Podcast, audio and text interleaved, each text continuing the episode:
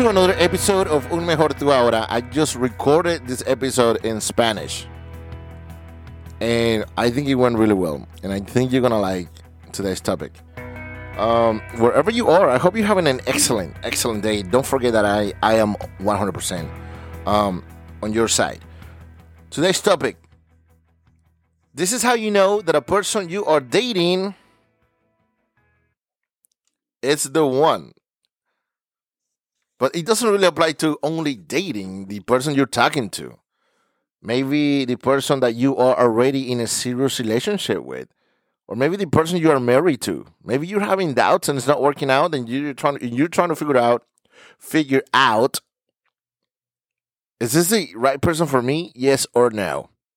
And you are not sure. Where well, I am about to tell you. I'm about to give you 10 characteristics of a person um, that should be the one. So let's get going with this with this list.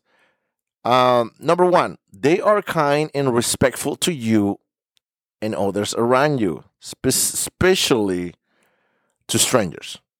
So the person that you're dating, your boyfriend, your your husband, your fiance, whatever it is, uh, they're kind. They're kind and respectful to you, especially to strangers. Because, because yeah, like specifically if you're if you're in that honeymoon stage of the relationship, of course they're gonna be nice and kind to you. But look how they treat others, specifically strangers.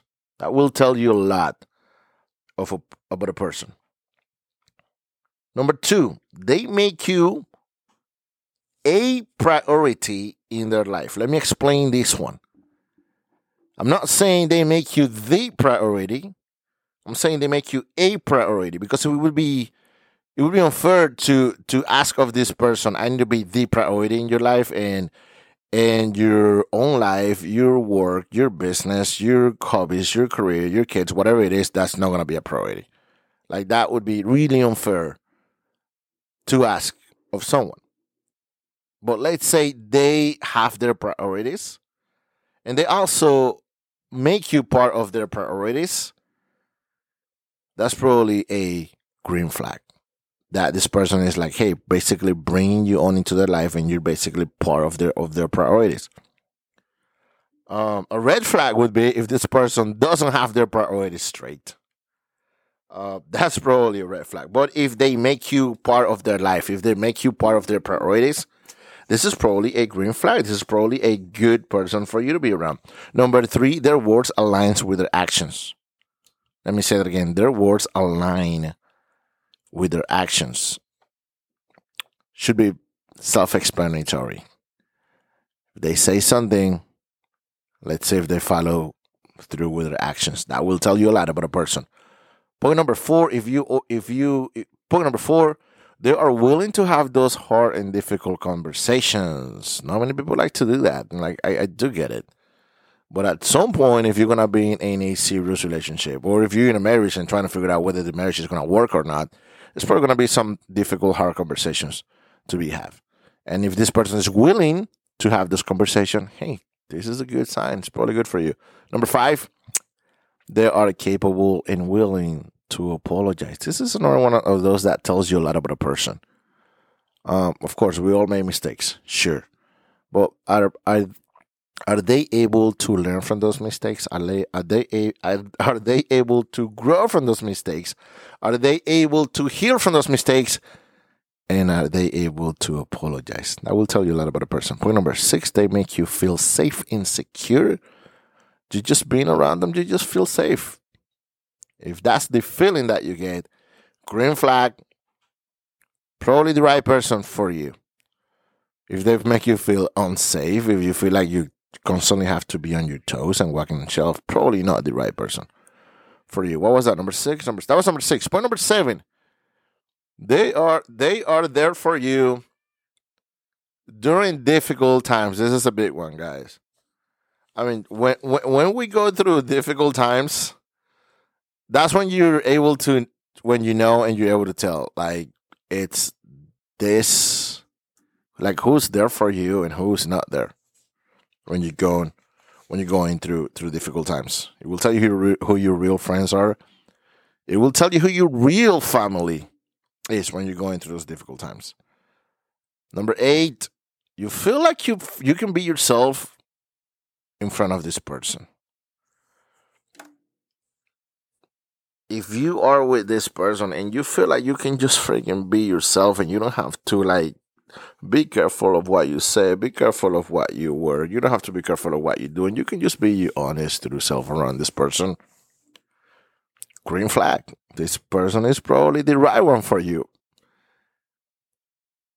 And if it's not, how you make the right decision. Number nine, they speak about their previous partner or relationship with respect. This is a big one. This one's a big one that can be a big red flag or it can be a big green flag. If you're in that stage where you are like, okay, well, let me uh, let, let's see if this is going to work out. Tell me about your previous relationship, what went wrong, and what happened there, because I want to make sure you're not you're not crazy or weirdo. And uh, you ask them about their ex or their previous relationship, and if the first thing that comes out of their mouth is, "Oh, you know that crazy," beep,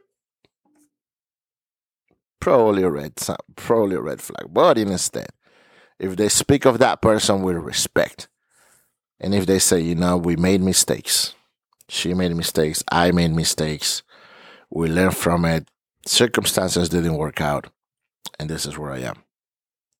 If they speak of their ex with respect, a very good flag. Or actually, if, if, if they don't, it could be a very red flag. Number 10, they encourage your connection with family and friends. They encourage your connection with family and friends. I've seen this happen a lot.